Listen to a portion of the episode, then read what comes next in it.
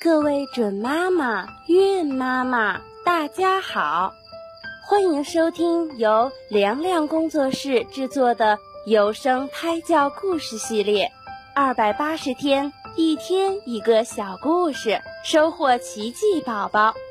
也欢迎大家关注我们的微信公众账号“凉凉工作室”，新浪微博请搜索主播凉凉。那么，精彩的节目开始啦！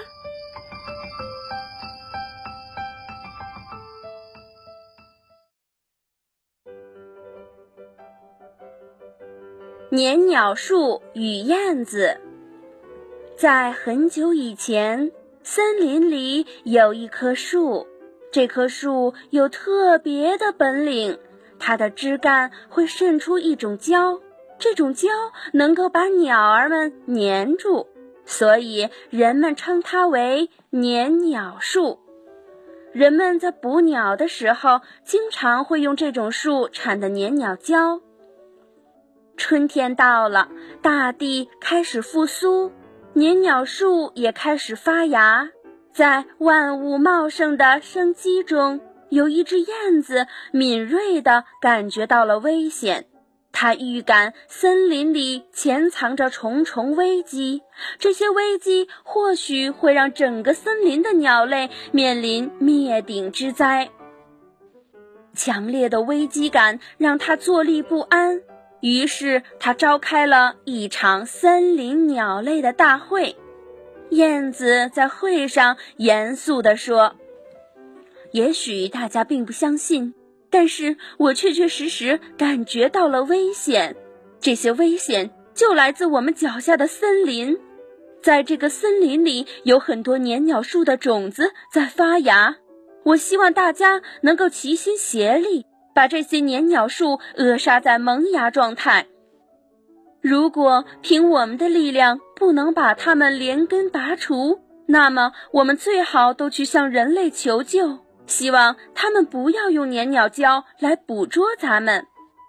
当燕子说完这些话的时候，到场的鸟儿们都忍不住笑了起来，嘲讽道：“你个傻燕子哦！”森林里就只有一棵年鸟树，我们大家都知道那棵年鸟树在哪儿，只要避开它就好了呀。你要我们去向人类求救，不是与虎谋皮吗？他们每天都在想着多抓几只鸟呢，怎么可能答应我们的要求？看着大家对自己的提醒置之不理的样子，燕子十分无奈。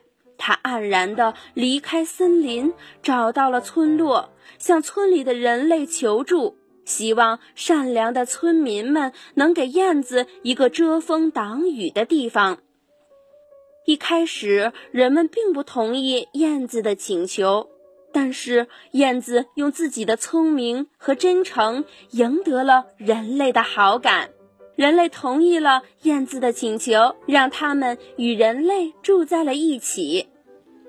当快到春末的时候，年鸟树们纷纷探出了头，枝丫上也开始分泌年鸟胶。人们采下这些年鸟胶，用来捕捉森林里的鸟儿们。